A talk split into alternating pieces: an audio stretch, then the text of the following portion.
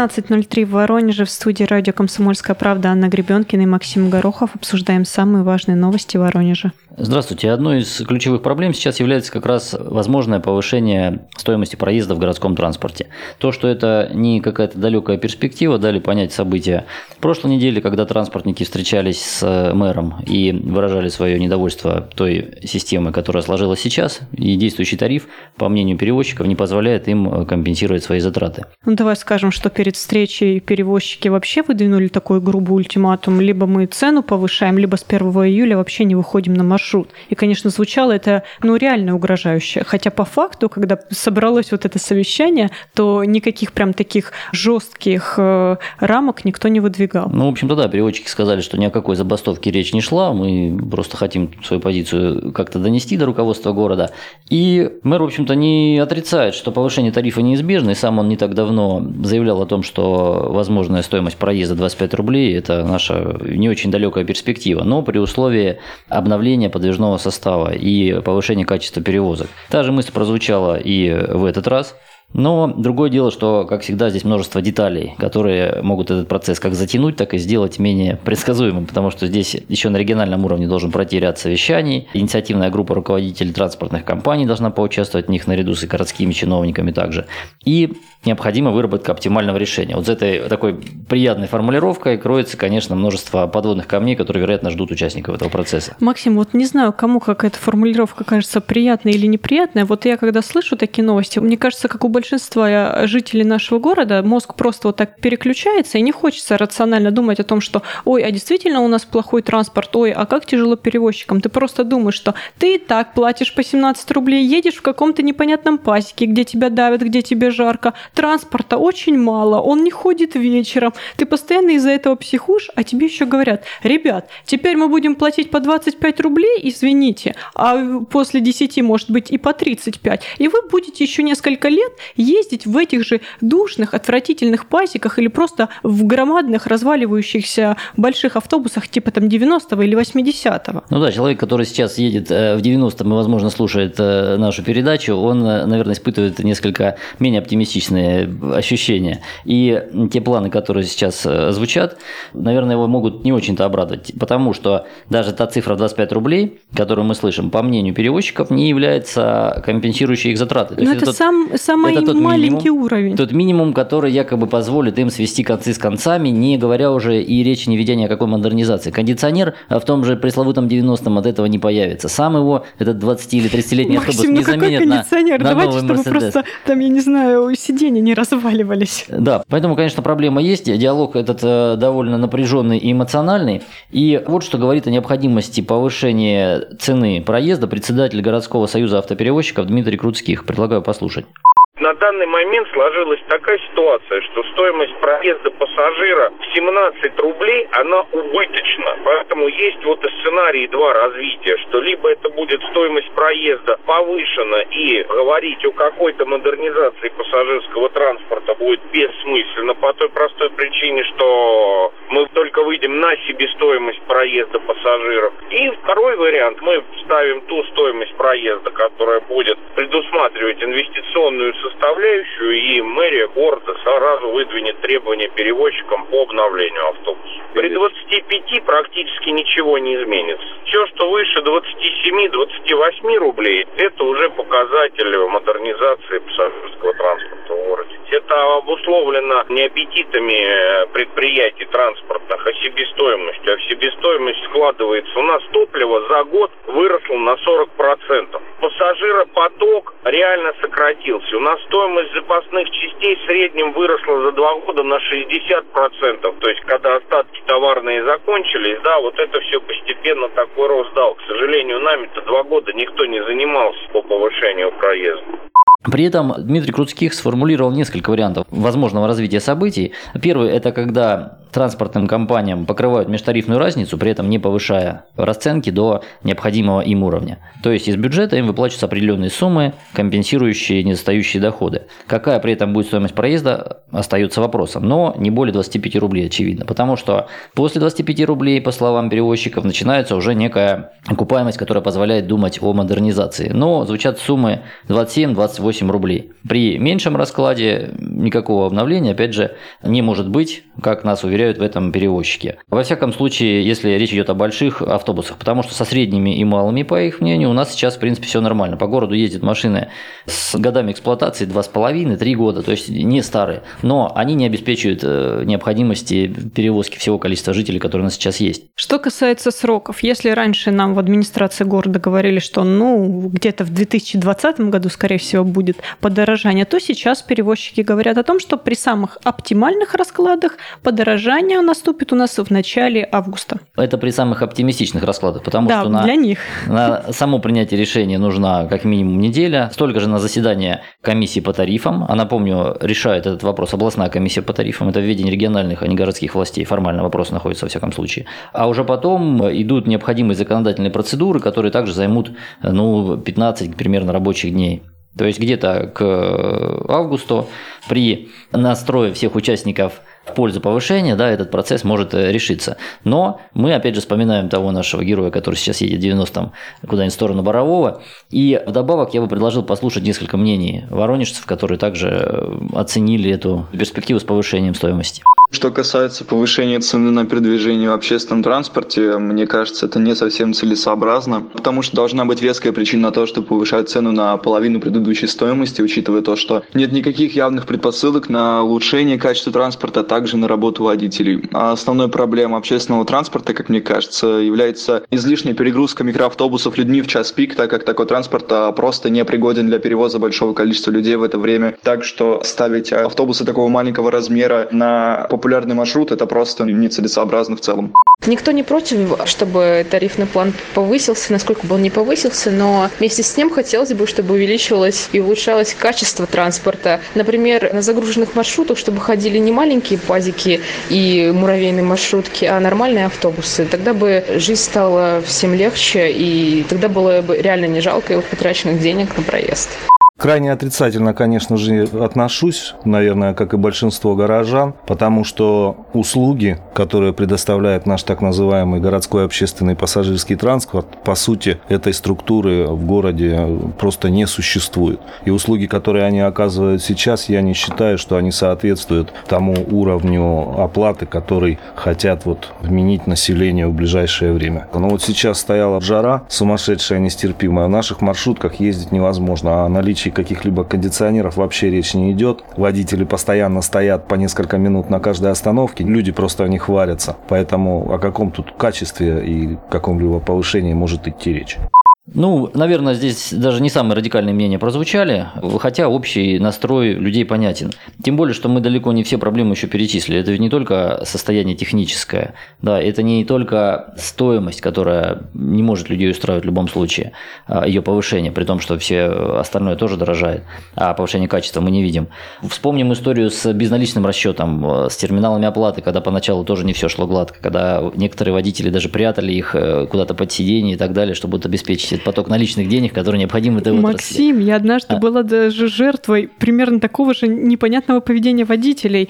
Мы однажды писали на нашем сайте историю, когда водитель какой-то большой маршрутки просто брал карты у горожан и сам как бы расплачивался, прикладывал. И в администрации нам сказали, что это неправильно, что нужно звонить и жаловаться. Но когда я также зашла, на, по-моему, это было... почему я должен свою карту кому-то Да, отдавать? я зашла, это, по-моему, была девятка, и я не могла дотянуться, то есть очень далеко стоял терминал. И молодой человек, водитель, спокойно взял мою карту, приложил там ее и отдал. И я поняла, что даже обладая знанием, что не нужно давать карту посторонним в руки, что нужно пожаловаться на этого водителя, я просто настолько оказалась ошеломлена и обескуражена, что я просто забрала ее и спокойно пошла дальше в Ну, были в случаи, когда людям отказывали в приеме карт, да, терминал не работает и так далее. А не так давно, на прошлой неделе был сбой системы, когда в течение там я тоже половины дня жертвой этого опыта. или дольше, да, люди просто не могли расплачиваться, потому что эта вот система эквайринга не работала, то есть безналичного расчета в маршрутках. Как видим, проблем много, далеко не всех их мы коснулись, но тем и занимательнее этот сюжет, да, если это слово применимо, потому что драматургии здесь хватает. У переводчиков правда своя,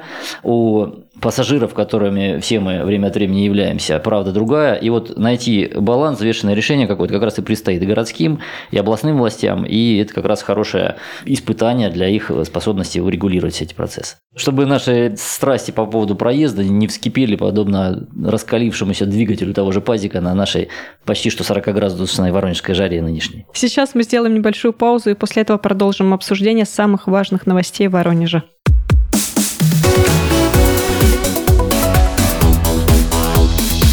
Тема дня.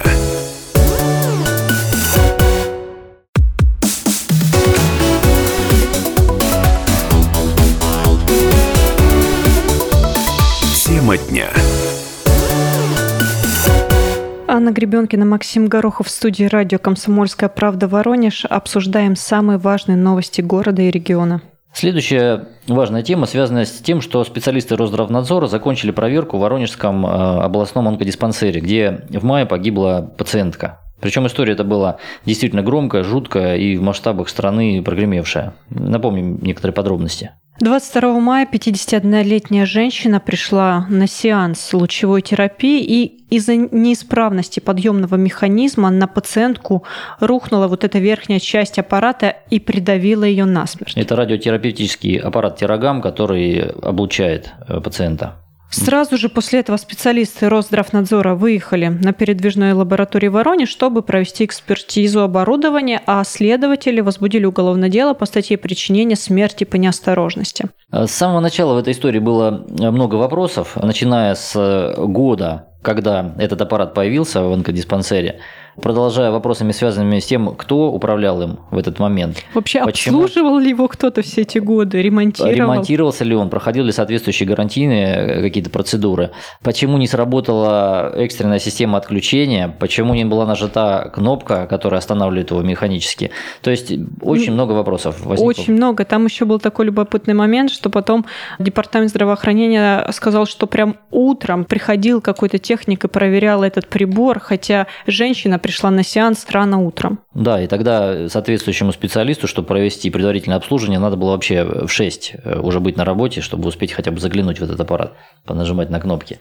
Но вот теперь специалисты Росздравнадзора закончили ту работу, которую проводили в течение этого времени, и выяснили, что этот прибор был не зарегистрирован. То есть все 14 лет с 2005 года он обслуживал пациентов, не имея... На то разрешение. Ну да, не было каких-то официальных документов. Он, он, по сути дела, не числился в Минздраве. Кроме того, специалисты провели технические испытания этого аппарата непосредственно на месте. И по результатам экспертизы они пришли к выводу, что прибор не зарегистрирован, во-первых, как мы уже сказали, а во-вторых, представляет прямую угрозу жизни и здоровью пациентов. В том, что он представляет эту угрозу, мы убедились уже. Ну, можно было сказать, что мая. это несчастный случай, просто да. какой-то технический сбой, и это одноразовая акция была. А здесь нам говорят, что действительно он постоянно, каждый день своей работы мог, э, мог привести к такому же плачевному и, результату. Да, исходу.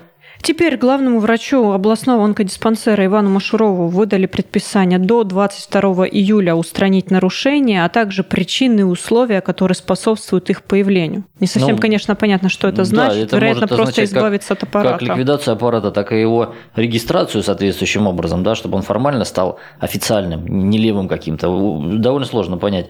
Пока каких-то официальных комментариев на эту тему не поспело, но мы, конечно, будем следить за темой. И надеюсь, что вот это повышенное внимание и СМИ, СМИ, и общества, и соответствующих проверяющих э, структур сподвигнет э, наших коллег как-то охотнее делиться информацией о том, как э, решается проблема. Также составлены два административных протокола о нарушении установленных правил в сфере обращения медицинских изделий и осуществлении деятельности, не связанной с извлечением прибыли. Не буду зачитывать всю долгую формулировку, но она содержит в себе указание на грубое нарушение требований и условий, предусмотренных специальным разрешением. Ну и в конце добавлю, что все эти материалы передали и в Министерство здравоохранения, и исследователям. То есть мы не можем говорить, что точка в этом деле поставлена. Равно как и не можем утверждать, что скандалы в воронежском здравоохранении, о которых мы ранее сообщали, закончились. Перейдем к еще одной важной теме. Стали известны подробности столкновения гидроцикла с лодкой под Воронежем. Тема эта тем более важна, что сейчас сезон как раз отдыха на воде, множество людей выбирается за город, и трафик на реке сейчас не хуже, чем на Московском проспекте в час пик, да, как мы уже недавно отмечали. Поэтому, к сожалению, от подобных ЧП мы не застрахованы буквально ежедневно. Весь инцидент случился в Рамонском районе. Около 10 часов вечера 22 июня в Чертовицах гидроцикл наехал на резиновую лодку. И в результате вот этого столкновения погиб 32-летний мужчина. Водитель транспортного средства скрылся, и сейчас его разыскивают правоохранители. Немного позже в ГУМЧС по Воронежской области сообщили, что, возможно, лодка перевернулась из-за сильных волн. Ну и пока следователи разбираются, что же на самом деле произошло этим вечером, мы связались со старшим сыном погибшего. 18-летний Влад, к сожалению, стал свидетелем смерти собственного отца. Парень утверждает, что лодка не переворачивалась, а гидроцикл намеренно влетел в них. Давайте послушаем.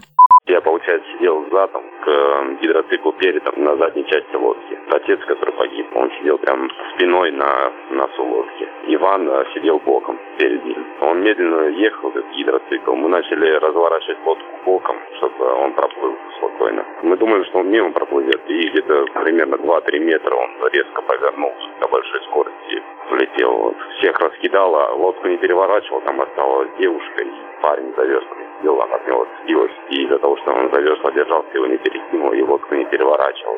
Он прям влетел, и все, он мгновенная смерть, потому что он как сидел на лодке, его достали, он в такой позе умер.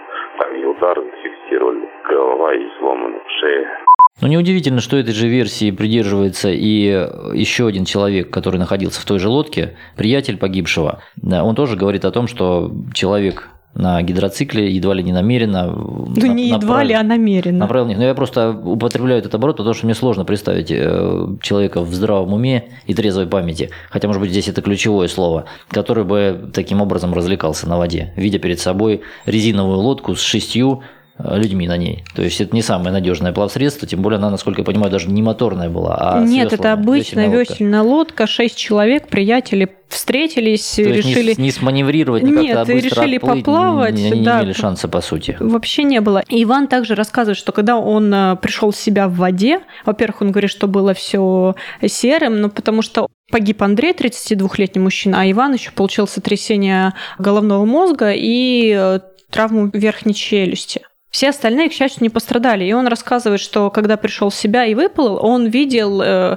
вот этого мужчину на гидроцикле, который в них врезался. Он, и он просил его помочь найти приятеля. Он говорит, тебе же сверху виднее. Но мужчина просто развернулся и уехал. Ну, что это был за человек, теперь предстоит выяснить следователям, потому что случай действительно вопиющий, и хотелось бы какой-то, если не точки э, в этом э, деле, то хотя бы ясности, да, и, и понимание того, что виновные понесут какое-то наказание. Ну вот, кстати, в этом, Максим, у людей, которые были в лодке, как э, у Влада, сына погибшего, так и его друга Ивана, на самом деле возникают вопросы, потому что они откровенно недовольны действиями правоохранителей. Почему? Давайте послушаем Ивана. Он обосновал все свои претензии. Кстати, они подъехали, они буквально провели секунд 30, наверное. Может быть, у меня просто эта ситуация, адреналин, может, время, конечно, теряется. Но где-то они плавали там, ну, минуту максимум. Светили фонариком вниз, крикнули типа нам некогда, у нас другой вызов и уехали. То есть халатность самих этих МЧСников просто в шоке, потому что подсветить вдоль берега и уехали. Потом приехала сама полиция. Полиция нам уже изначально начала говорить то, что смерть это неосторожность. Но мы ему объясняли, дали показания. Кстати, показания у меня так и не сняли полицейские до сих пор. Потому что меня увезла скорая помощь. Безусловно, еще раз подчеркнем, что во всех обстоятельствах разберутся правоохранители, там, следователи, те же спасатели. Ну, я думаю, что лучшим ответом на все эти э, претензии будет оперативная поимка как раз предполагаемого виновника всего этого инцидента, в результате которого, это еще одна важная подробность, э, остались без отца пятеро детей, потому что помимо старшего сына, который рассказывал, как все случилось на его глазах, у мужчин осталось еще четыре младших сына. Все дети живут с мамой в железнодорожном районе Воронежа, и, как рассказывает Влад, мама их сейчас находится дома по уходу за самым младшим ребенком, так как у четырехлетнего малыша проблемы со здоровьем. Стоит еще добавить, что это не единственный э, подобный случай на воде в тот день. 22 июня в том же Рамонском районе катер э, налетел на купающуюся женщину и поранил винтом ей бедро. Ее доставили в областную больницу. К счастью, об угрозе жизни речь, э, я так понимаю, не идет, но женщина получила травмы. И ситуация практически идентичная. Поэтому еще раз призываем всех быть внимательней, э, не купаться в неустановленных местах, а те, кто все-таки управляет плавсредствами, представляющими повышенную опасность на воде, обращать внимание на то, что происходит вокруг них. На этом мы сейчас прервемся и после небольшой паузы продолжим наш разговор.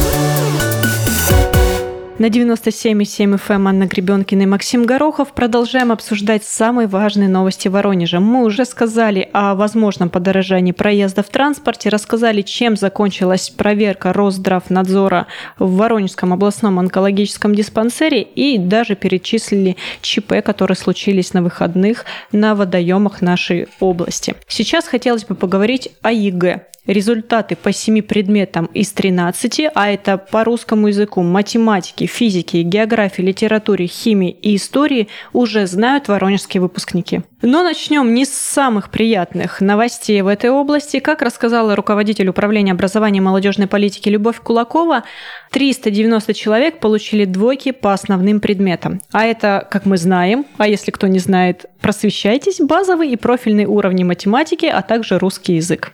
Ребятам, которые просто не смогли набрать минимальный порог или не сумели закончить написание по той или иной причине, разрешат пересдать. Резервный этап начался 17 июня и продлится до 1 июля. У тех, кого удалили с экзамена, возможности переписать в этом году, к сожалению, не будет. Но я хочу уточнить, что вот по уважительной причине или вот если все-таки не набрал минимальный порог, то разрешают переписать только один экзамен. Если ты совсем такой двоечник-двоечник и сразу по двум предметам получил не то жди следующего года. Ну что ж, посочувствуем. Надеюсь, что немногих это коснется все-таки. Тем более, что есть и приятные новости. 100 баллов по русскому языку набрали 39 выпускников из нашей области. 28 из них э, живут в Воронеже. 5 человек получили максимальный балл по профильной математике, двое по физике. Все они из школы областного центра. ЕГЭ по литературе на 100 баллов сдали 17 выпускников и 13 высших оценок ушли в Воронеж. Здесь стоит сказать, что результаты по литературе, они оказались просто рекордными, потому что ни разу Воронежской области не получало такое количество ребят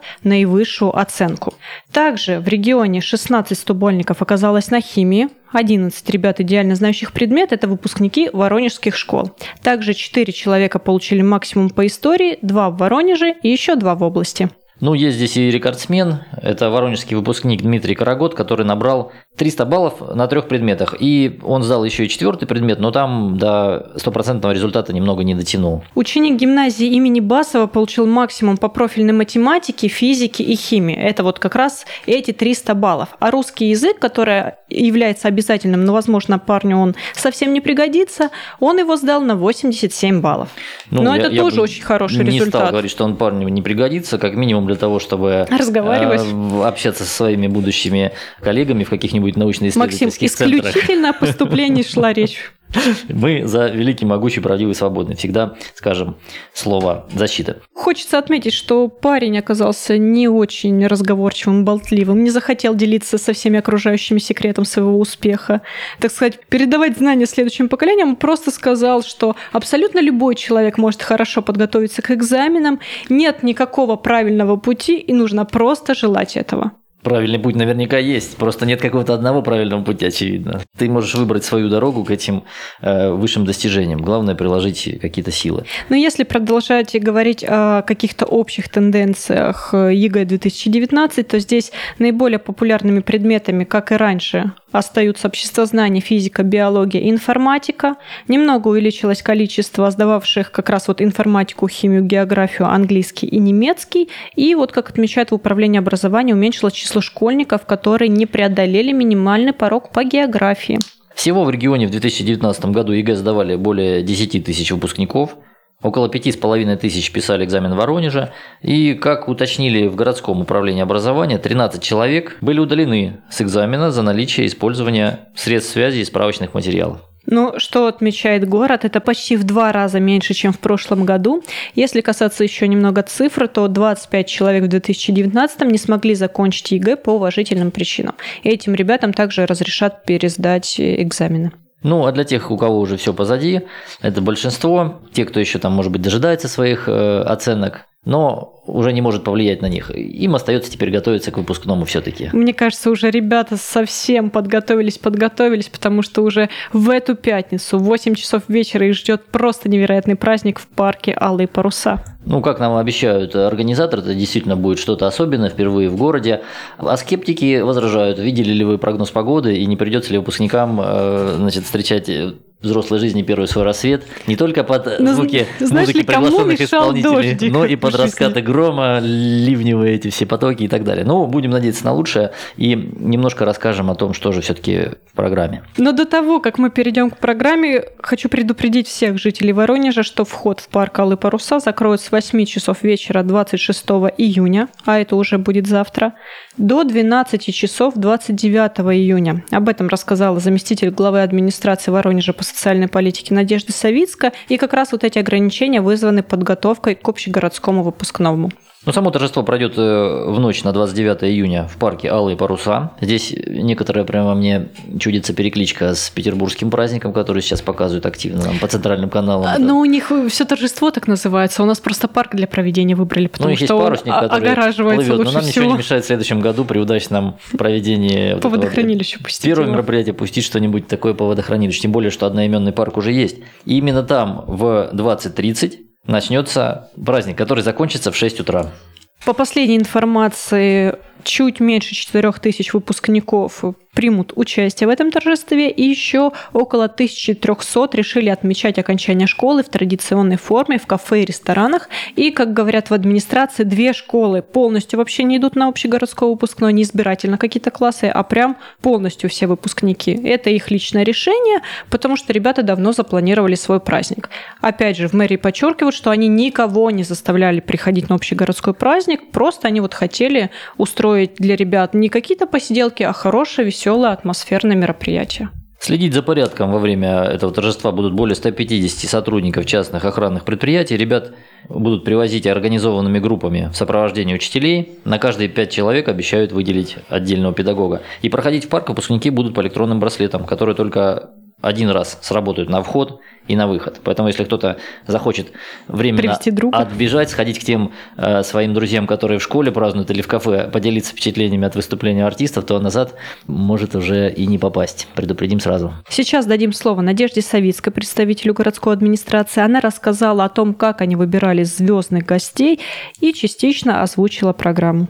Мы провели опрос у наших выпускников, кого бы из звезд они хотели пригласить на выпускной. Нам они несколько назвали имен. Мы связались с директорами этих молодежных звезд. Вот одна из звезд нам приезжает. Не буду называть имя, хотя в соцсетях несколько имен называются, попадание есть. Но тем не менее хотим интригу все же держать. У нас будет ведущий нашего выпускного тоже телевизионная звезда. И я надеюсь, что ребятам а, понравится. Кроме основной площадки и основная сцена уже сегодня начала монтироваться. Вчера ее привезли из Москвы. Сегодня мы ее начали монтировать в парке Алые паруса. И основная площадка закончит работу на главной сцене пенной дискотекой под э, кавер группы 80-х, 90-х годов. Начнется пенная дискотека у нас с 4 часов 30 минут до 5.30. До начала седьмого мы понимаем, что у нас ребята должны разъехаться с территории парка Алые паруса.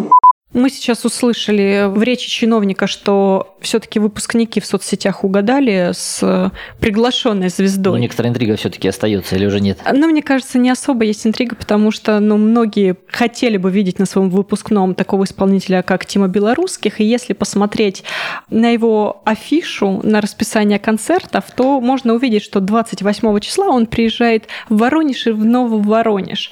При том, что билетов на его выступление не продают. Может быть, он приезжает с частным визитом, а Возможно, на эти же за- дни на у зак- Филиппа Киркорова тоже намечен тур Воронеж и тоже э, по зашифрованным пока обстоятельствам. Но я думаю, что выпускники такую замену воспримут неоднозначно, поэтому будем надеяться, что все пойдет по плану, пусть и предполагающему некоторые пока секретики. Также выпускникам обещают какой-то невероятный фейерверк, кроме пенной вечеринки, о которой мы услышали. И опять же, говорят, что этот салют будет не похож на то, что мы видим на 9 мая и 23 февраля, но опять все держат в секрете. То есть неизвестно, какой там необыкновенный фейерверк запланировали для выпускников. Ну, это довольно удобно. Если дождь все-таки пойдет глобальный и отсыреют все салюты, как э, бывало уже в истории Воронежа, то, в общем-то, никто и не расстроится, потому что праздник все равно будет масштабным, веселым. Организаторы обещают, что там всем должно хватить и питания при необходимости, которое можно купить, и биотуалетов, завезенных в достаточном И количестве. бесплатной водички. Но, как всегда, покажет все этот первый опыт, потому что действительно для города это нечто новое. Пожелаем успехов.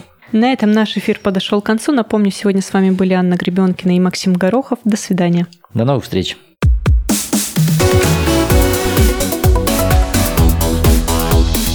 Тема дня.